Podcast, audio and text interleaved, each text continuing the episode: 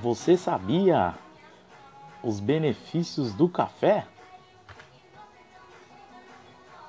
É, o café auxilia no emagrecimento, isso mesmo.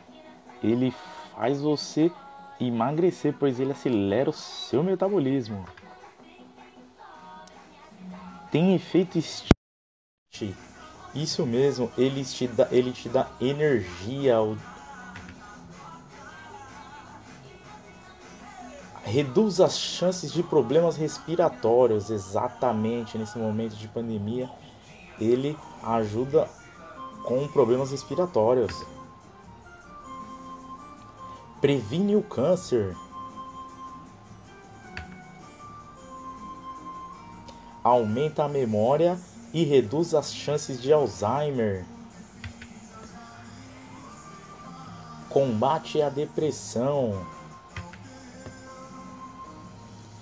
Reduz os sintomas de Parkinson. E melhora as inflamações. Uma dica: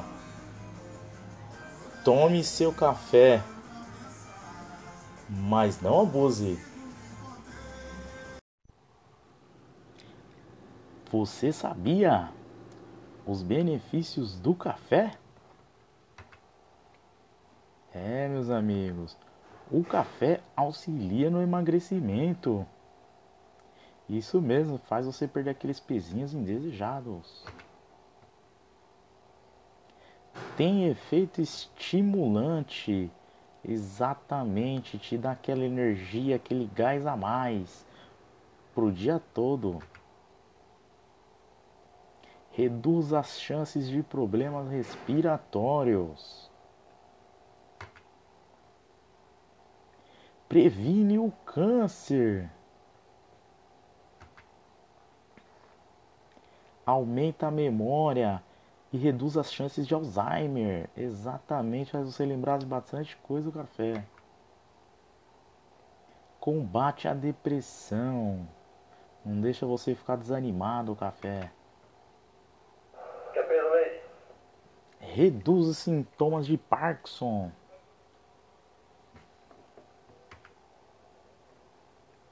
Melhora as inflamações. Uma dica: beba seu café, mas não abuse. Olá, meus amigos e amigas. Esse é mais um Você Sabia? E hoje vamos falar por que os cachorros latem. É, meus amigos. O latido é uma resposta a um conflito. É um sinal que o cachorro emite quando ele não sabe o que fazer. Por exemplo, quando um estranho se aproxima do portão e o cachorro está com medo, por que ele não se afasta? Então ele late.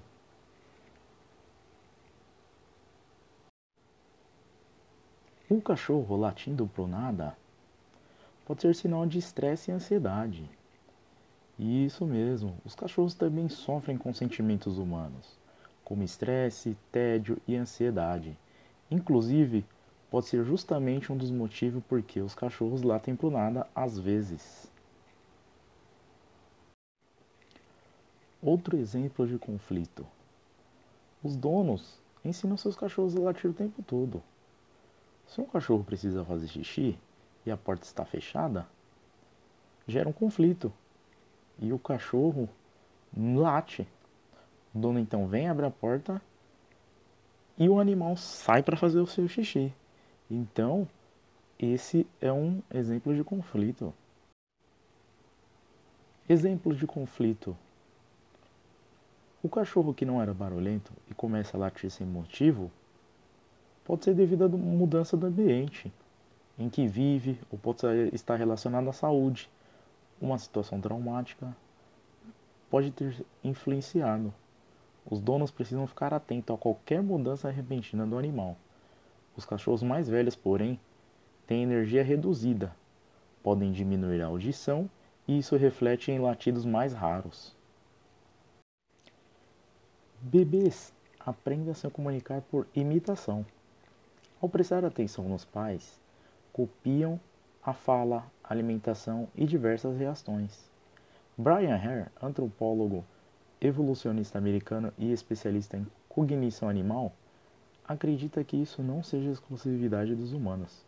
Segundo ele, os cachorros aprendem a conviver com os homens da mesma maneira, imitando e reagindo a ações do dono.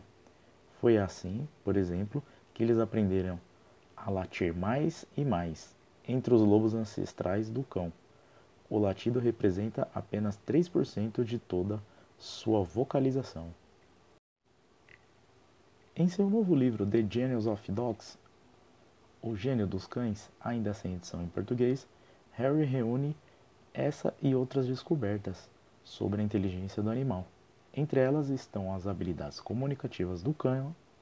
Milhares de anos de interação com os humanos levaram ao desenvolvimento de três grandes grupos de latidos: os de alerta, os para chamar a atenção e os para brincar. A sagacidade do melhor amigo do homem não para por aí. Pesquisas recentes relatam que os animais são ainda capazes de desenvolver novas nuances do latido, como altura, duração e frequências diferentes, para se expressar de maneira mais eficaz. E agora, tenho certeza que vocês estão se perguntando: quais as raças que latem mais? Então, a lista dos cachorros que latem mais fica assim: Yorkshire, Poodle, Chihuahua e Pinscher. E as raças que latem menos? Aí são elas: Basenji, Aquitaíno, Labrador Retriever.